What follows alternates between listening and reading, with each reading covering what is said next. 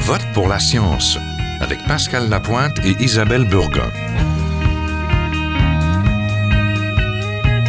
Bonjour à tous. Les communicateurs scientifiques se posent toujours de drôles de questions, mais combien pertinentes. Comment parler de science aux adolescents? Pourquoi rejoindre les adultes avec la culture scientifique? Quel espoir pour la science et la communication scientifique à l'ère de Trump?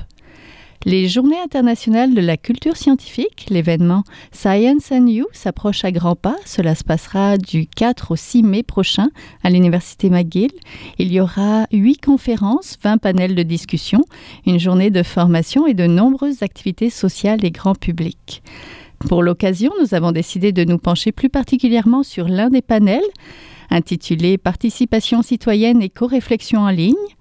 Avec l'avènement des techniques de l'information, la démocratie citoyenne s'est transformée.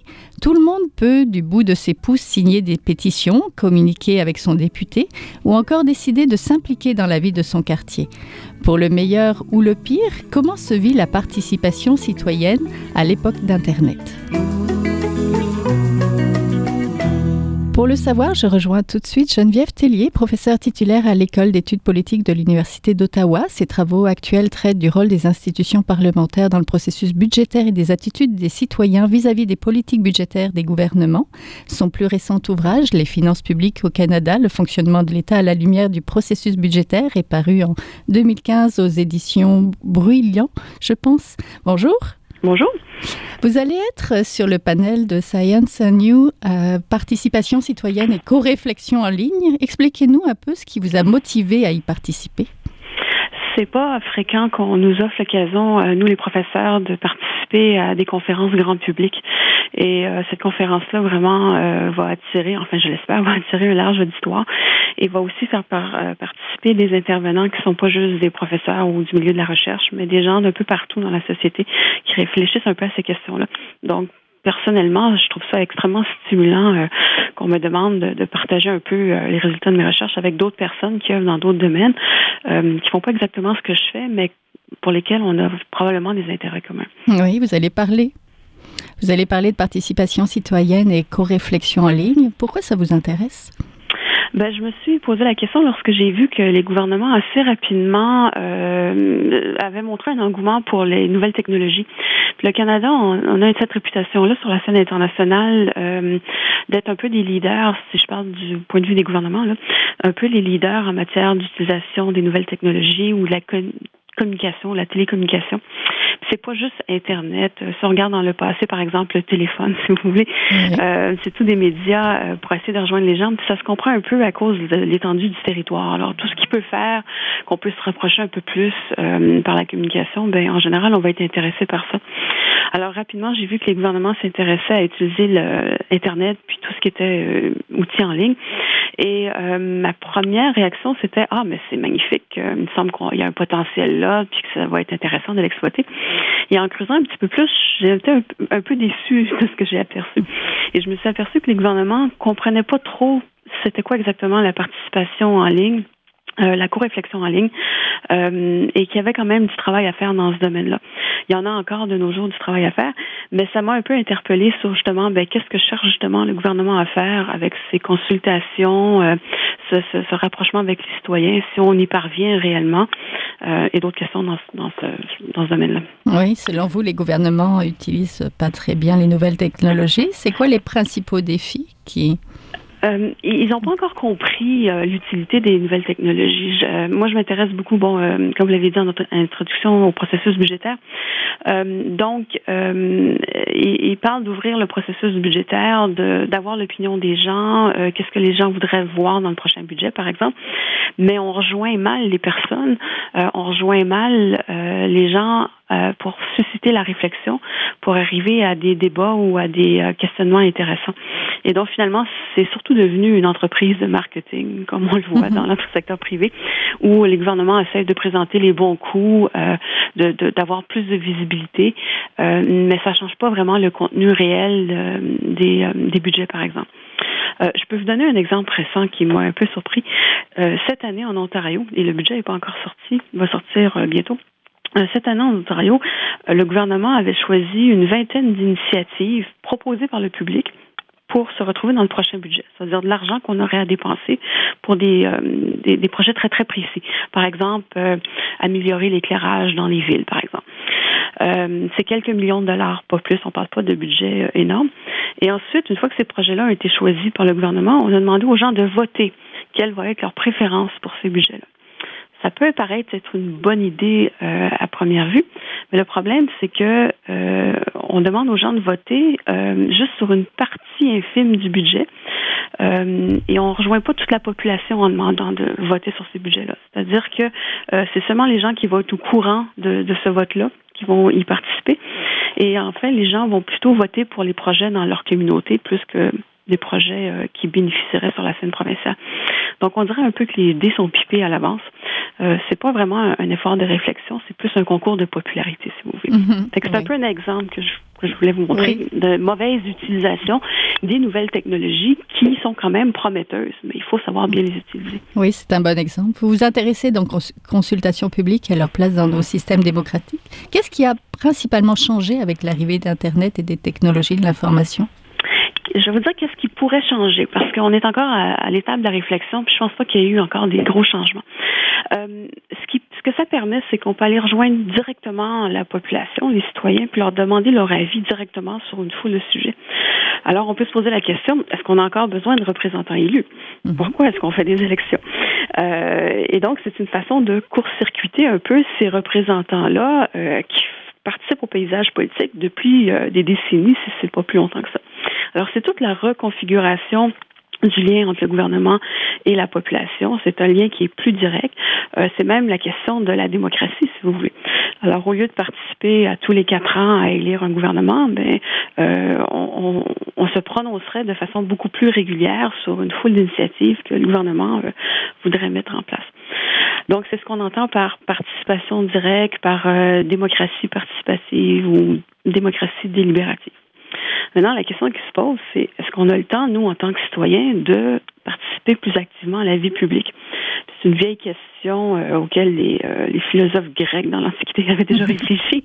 Donc, on revient encore à la même, euh, à la même problématique. Est-ce qu'on va avoir des référendums, parce que finalement, ce serait ça, mm-hmm. de façon très régulière pour se prononcer sur une foule de sujets? C'est pas sûr que c'est ce qu'on veut avoir. Euh, c'est quand même utile d'avoir des représentants élus qui prennent des décisions pour nous parce que nous, on n'a pas le temps. C'est pas notre travail. On a autre chose à faire et on n'a pas toutes les connaissances pour le faire. Donc, c'est justement ce que ça amène comme réflexion, c'est euh, quel genre de nouvelle participation on veut. Est-ce que mhm. c'est désirable? Est-ce que c'est faisable? Est-ce que c'est souhaitable? Et on est encore à l'étape de la réflexion. On n'a pas encore des réponses euh, vraiment claires à, offrir euh, dans ces enjeux-là. Oui. Vos travaux actuels traitent donc du rôle des institutions parlementaires dans le processus budgétaire et des attitudes des citoyens vis-à-vis des politiques budgétaires des gouvernements, particulièrement la question, je pense, du consentement de à l'impôt. Mhm. Les gouvernements semblent privilégier donc les consultations publiques et la communication lors de l'élaboration des budgets. Vous l'avez dit, c'est fini le temps des secrets, mais mhm. on n'a plus vraiment de surprise. C'est plus la peine de surveiller donc les chaussures du ministre. Pourquoi favoriser cette communication? Faut-il regretter ou l'encourager? Euh, cette communication entre le, en fait, euh, le gouvernement et nous à une direction Comment on pourrait favoriser peut-être l'échange? Oui, il faut euh, il faut l'encourager. Euh, je pense que euh, il y a beaucoup d'informations utiles qu'on aimerait savoir, mais en même temps, il faudrait l'encadrer. C'est un peu comme la publicité, si vous voulez, qu'on retrouve dans le secteur privé. Et les gouvernements actuels se comportent de plus en plus comme des entreprises privées pour essayer de nous vendre quelque chose et de nous convaincre que ce qu'ils font, c'est la bonne chose. donc, c'est un peu le danger dans lequel on est, c'est qu'à avoir trop d'informations, euh, qui n'est pas validé par euh, une source indépendante, euh, on court le risque d'être un peu manipulé. Alors, Internet, dans ce cas-là, remplirait pas vraiment ses promesses et n'améliorerait pas la qualité de la démocratie. Donc, c'est le danger qu'on a actuellement. par contre, si on peut avoir justement des sources pour valider l'information du gouvernement, et c'est possible parce qu'en rendant public ces informations-là, ben, des personnes peuvent les analyser, peuvent les regarder. Ben, dans ce cas-là, oui, on pourrait augmenter la qualité euh, de, ce que le gouvernement nous fournit, puis il faut l'encadrer. Là où on se rend compte que ça donne des meilleurs résultats, c'est lorsque la loi est très précise. C'est-à-dire que la loi oblige le gouvernement à déposer certains types d'informations, de, rapports de façon régulière auxquels il ne peut pas échapper euh, et souvent validé par euh, une opinion externe. Euh, ça peut être le vérificateur général, ça peut être d'autres euh, euh, d'autres fonctionnaires ou d'autres euh, analystes externes. Et dans ces cas-là, ben, euh, on se rend compte qu'effectivement, on gagne. et, ça peut être très intéressant ce qu'on ce qu'on fait. Par contre, c'est pas tous les gouvernements qui font ça. Et encore là, il faudrait que la population soit aussi intéressée. Alors, je pense mhm. que les gouvernements le feraient s'il y avait une demande un peu plus active de la part de la mhm. population qui dirait oui, on aimerait avoir une information de meilleure qualité de votre part. Oui, en fait, on est dans une mer d'informations. On est informé, mais pas éduqué, peut-être. Et bon, il manque le, volet éducation, peut-être. Est-ce qu'il n'y a pas un palier de, gouvernement qui est un peu meilleur que les autres? Parce que ça, que ça soit le gouvernement, le niveau municipal ou le provincial et tout ça. Est-ce qu'il n'y en a pas? Il me semble que les villes sont très proactives, villes intelligentes et essayent de communiquer beaucoup, mais peut-être pas dans l'autre sens. Oui, vous avez tout à fait raison. C'est une excellente question. Euh, plus on se rapproche des citoyens, euh, mieux on performe. Et c'est vrai, vous avez raison, les villes euh, font mieux que les gouvernements provinciaux euh, ou que le gouvernement fédéral. il faut que les enjeux soient précis, affectent directement la vie des citoyens pour que ceux-ci ou nous autres, on décide d'y participer. Et il faut que les enjeux soient très clairs et circonscrits. Il y a des exemples intéressants. Par exemple, à Toronto, euh, ce qu'on fait en ce moment, c'est qu'on consulte euh, les locataires de logements sociaux sur l'utilisation des budgets euh, d'infrastructure. Alors, on va dire, ben, pendant les cinq prochaines années, voici le montant qu'on a à notre disposition pour la rénovation des bâtiments, pour créer des aires de récréation, par exemple, améliorer la qualité du quartier. Comment est-ce qu'on va répartir cette somme-là? Et les gens eux-mêmes décident de cette répartition-là. Et ça donne un meilleur contrôle des gens, des utilisateurs, mhm. sur leur, leur environnement et sur l'utilisation des budgets. Alors effectivement, dès qu'on parle plus de proximité, on a des meilleurs résultats. Le problème, parce qu'il y en a toujours un, mhm. euh, c'est que les villes ont moins d'argent à consacrer à, aux nouvelles technologies. Ça commence, par contre. Euh, je suis assez optimiste pour ce qui est des villes. Euh, mais effectivement, s'il y a un endroit où ça serait euh, plus prometteur, je pense que ce serait dans les municipalités. Oui, plus proche. Les citoyens sont aujourd'hui à deux doigts ou à deux pouces de leurs députés grâce à leur iPhone. Mhm. Cette participation directe offerte par la technologie nous mène à repenser, donc vous l'avez dit, la notion de démocratie. Pouvez-vous nous expliquer comment et nous parler peut-être de cet idéal de, que certains cherchent à atteindre, les, les décisions prises collectivement là? Je suppose que c'est beau en théorie, mais ça, ça pose d'énormes défis. Oui. Le, défi principal, c'est la réflexion. C'est-à-dire que euh, si on veut prendre part à la décision, euh, il faut pouvoir en discuter collectivement.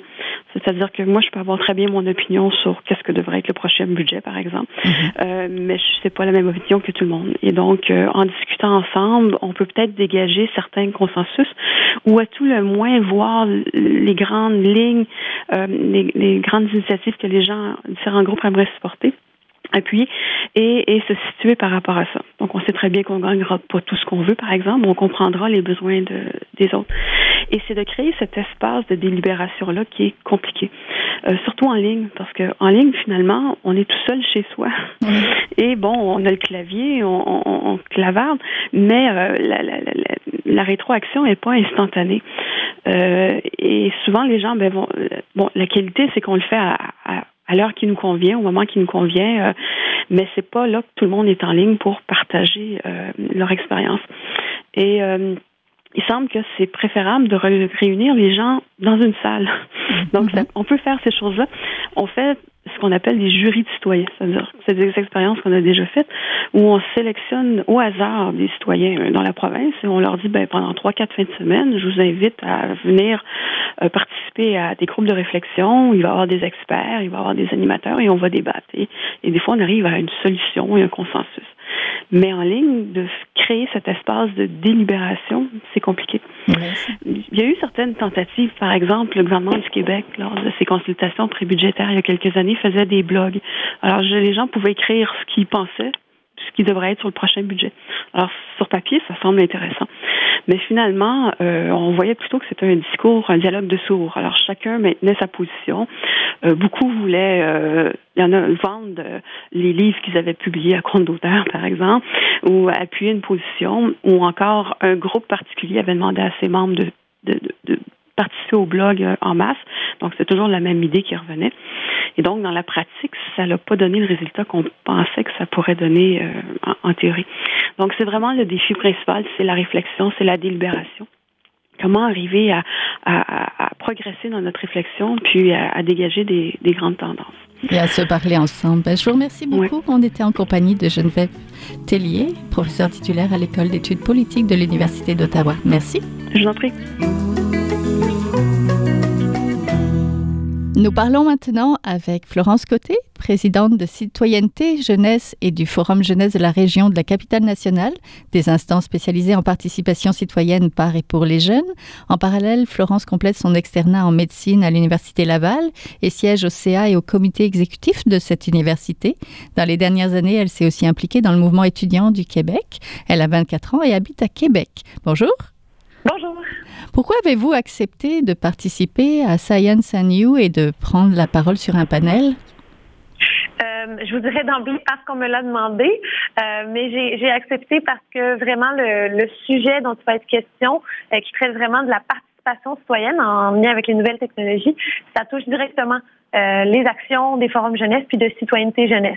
Étant qu'on travaille en participation citoyenne et qu'on couvre euh, l'ensemble du Québec, c'est certain que pour nous, euh, l'alliance entre la participation citoyenne et les technologies est toujours présente. Oui. Comment se manifeste la participation des jeunes au sein de vos instances? Eh bien, les forums jeunesse sont présents euh, dans presque toutes les régions administratives du Québec depuis le début des années 2000. Ce sont des conseils d'administration qui sont composés en général entre 10 et 20 jeunes de chacune des régions administratives qui se retrouvent euh, et qui sont représentatifs, je vous dirais, de euh, la jeunesse de leur territoire. Donc, on a des jeunes qui vont provenir de différents euh, territoires et de différents milieux d'implication et d'activité, différents secteurs d'activité de la région. Donc, on va avoir des étudiants, des travailleurs, des gens du milieu des affaires, des jeunes du milieu communautaire. Puis tous ensemble, ils vont arriver à établir des plans d'action pour mobiliser, concerter, former et représenter la jeunesse sur leur euh, territoire. Tous ensemble, au Québec, on est recoupé au sein de Citoyenneté Jeunesse, qui est l'instance nationale, qui, elle, va vraiment servir à structurer l'action nationale des forums jeunesse, puis à les représenter auprès du gouvernement provincial. Et qu'apporte de différent la parole des jeunes à la société publique? Euh, beaucoup de choses. Je, beaucoup de personnes, euh, peut-être un peu plus bon, un peu plus âgés, mais les gens de la génération avant nous vont avoir tendance à dire les jeunes, c'est le futur, donc il faut s'y attarder, puis il faut, faut se préparer à les voir arriver. Euh, nous, notre motto, c'est que les jeunes sont aussi le présent. On représente les jeunes qui ont entre 12 et 30 à 35 ans.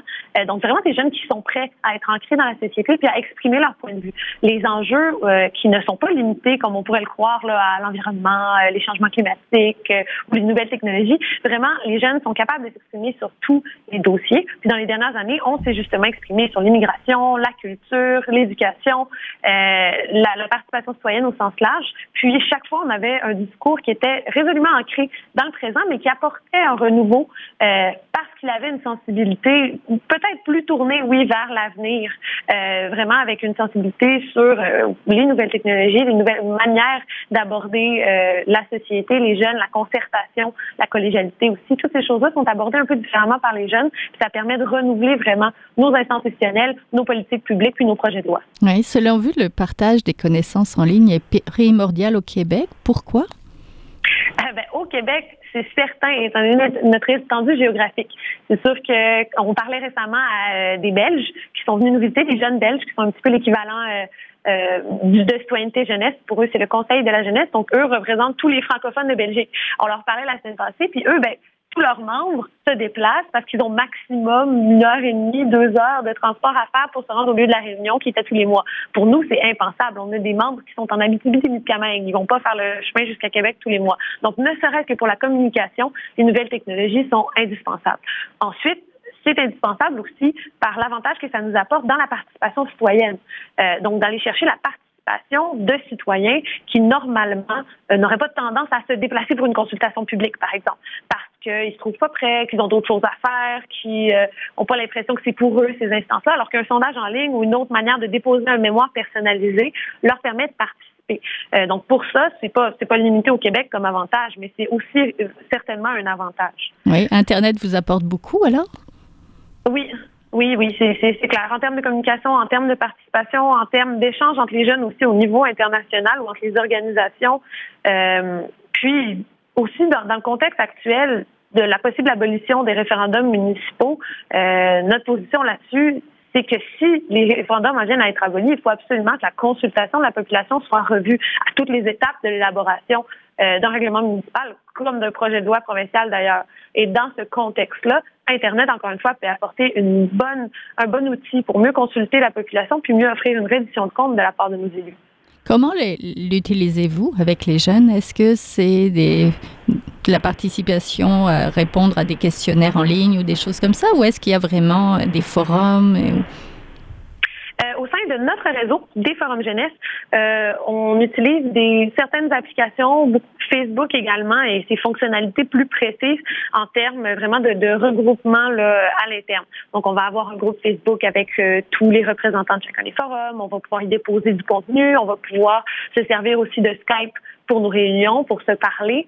Euh, donc, en termes vraiment de fonctionnement interne, euh, c'est comme ça, je dirais, qu'on l'utilise, mais on va aussi l'utiliser dans le cadre des consultations gouvernementales. Donc, dans la plupart des consultations qui ont eu lieu dans les deux dernières années, je vous dirais, il y avait une, partie qui se faisait en ligne avec un sondage ou un questionnaire ou une possibilité de déposer des documents. Euh, puis nous, on s'assure vraiment d'aller chercher les consultations régionales que les forums vont mener au sein de leur conseil d'administration et avec leurs partenaires. Puis une fois qu'eux ont les positions sur un enjeu, ils vont nous les transmettre. On va faire notre recherche aussi préalable, évidemment, avec ce qui se fait à l'international, ce qui a déjà été fait, les projets de recherche qui sont euh, dans ce sujet-là. Puis on va tout mettre ensemble, ensemble pour vraiment créer un mémoire euh, avec la vision citoyenneté jeunesse, puis on va le déposer.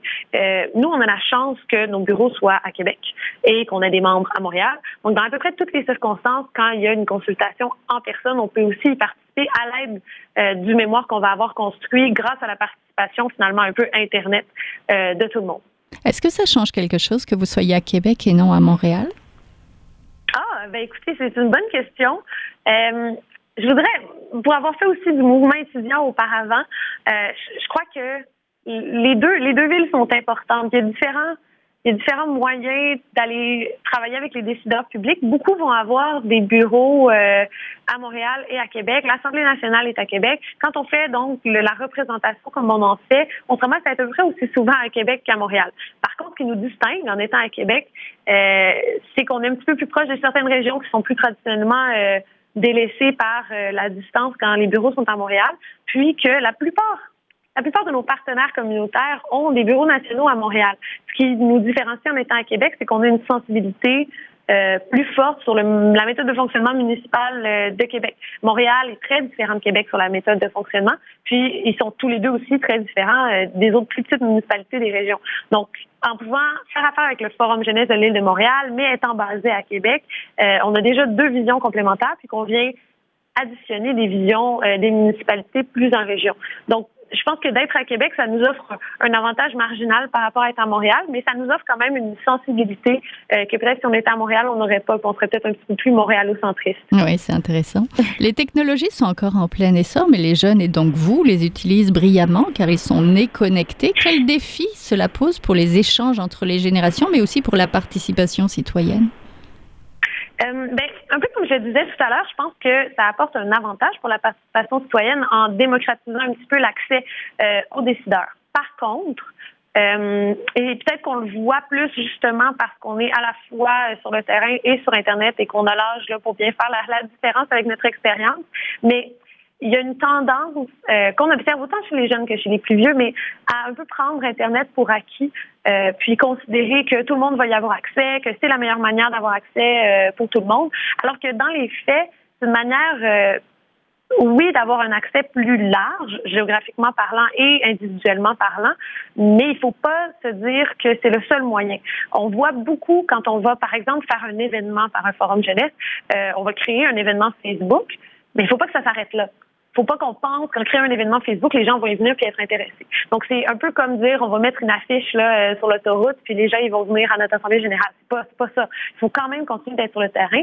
Puis il faut quand même pour les décideurs continuer d'essayer selon nous de faire des consultations aussi régionales. Euh, c'est intéressant qu'il y ait des sondages en ligne pour faire participer tout le monde à une consultation sur un projet de loi.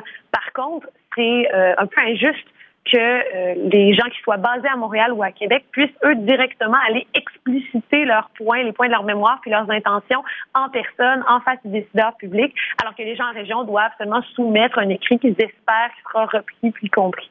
Euh, donc, c'est ça un peu le défi, c'est d'aller dire que c'est en complémentarité. Il ne faut pas abandonner tous les autres avantages qu'on pouvait trouver à, à la participation présentielle, en participation citoyenne. De la même manière, une manifestation dans la rue va quand même paraître plus fort euh, puis avoir plus d'impact dans l'imaginaire collectif et dans les médias et auprès des décideurs qu'une pétition signée sur le site de l'Assemblée nationale, même si les deux sont très importants pour faire passer des messages. Donc, le défi, je vous dirais, c'est de conserver cette sensibilité-là pour les différents moyens de consulter, de mobiliser, euh, puis de faire la réduction de compte auprès de la population. Oui, les jeunes savent bien se servir des technologies, mais comprennent-ils tous les tenants de ces progrès technologiques, de ne pas être simplement euh, euh, usagers, mais aussi citoyens et de devoir militer peut-être pour un accès plus équitable à l'Internet et aux technologies de l'information?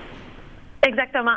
Euh, vous avez extrêmement raison. D'une part, quand vous dites bon de, s'en servir pour euh, participer ou pour s'informer, il faut faire attention. Je pense qu'on a une bonne preuve que les gens sont de plus en plus sensibilisés aux, sensibilisés aux bulles d'information, euh, par exemple sur les réseaux sociaux. Après l'élection de M. Trump aux États-Unis, on l'a vu, tout le monde a l'impression, avec aussi les, fake news et toutes ces choses-là, tout le monde a l'impression qu'il a raison puis que tout le monde est d'accord avec eux parce que leurs amis, leur secte d'amis leur secte d'influence auxquels ils sont abonnés sont évidemment d'accord avec eux. Donc, il faut faire attention à ça, mais je pense que tout le monde est en train de se rendre compte peu à peu qu'il ne faut pas prendre pour acquis euh, les informations qu'on trouve sur Internet et euh, pas penser que tout le monde pense comme nous juste parce que nos amis pensent comme nous. Euh, mm-hmm. D'un autre côté, comme vous le dites, l'accès à Internet n'est pas équivalent partout au Québec présentement. c'est quelque chose sur lequel on, on milite, je dirais peut-être pas assez. la Fédération québécoise des municipalités a milité beaucoup dans les dernières années pour qu'il y ait un accès Internet haute vitesse partout au Québec. Ça aide d'une part, la rétention des jeunes, entre autres les jeunes entrepreneurs, pour qu'ils puissent revenir dans leur région, il faut qu'ils aient accès à l'Internet à haute vitesse. Puis ça aide, euh, peu importe entrepreneur ou pas, ça va aider tout le monde à participer s'ils ont accès à Internet, à un réseau cellulaire, euh, accès finalement à la grande autoroute de l'information numérique, ce qui n'est pas le cas présentement. Mais le gouvernement a déposé un plan d'action euh, récemment pour faire face à cette problématique-là. Puis on est confiant qu'à terme, et le plus vite possible, idéalement, tout le monde va pouvoir accès, avoir accès à Internet à haute vitesse, euh, même dans les régions les plus éloignées. Oui, merci beaucoup. On était en compagnie de Florence Côté, présidente de CDOINT Jeunesse et du Forum Jeunesse de la région de la capitale nationale. Merci. Merci beaucoup. C'est tout pour cette semaine. Je vote pour la science est une production de l'agence Science Presse avec Radio VM, au micro Isabelle Burguin, à la régie Daniel Fortin. Vous pouvez réécouter cette émission à l'antenne de Radio VM, mais aussi en podcast sur le site de l'agence Science Presse. Je vous encourage à nous suivre sur les réseaux sociaux. Nous tweetons à GBPLS et sur notre page Facebook. N'hésitez pas à nous envoyer aussi toutes les questions que vous aimeriez voir traitées à cette émission. À la semaine prochaine.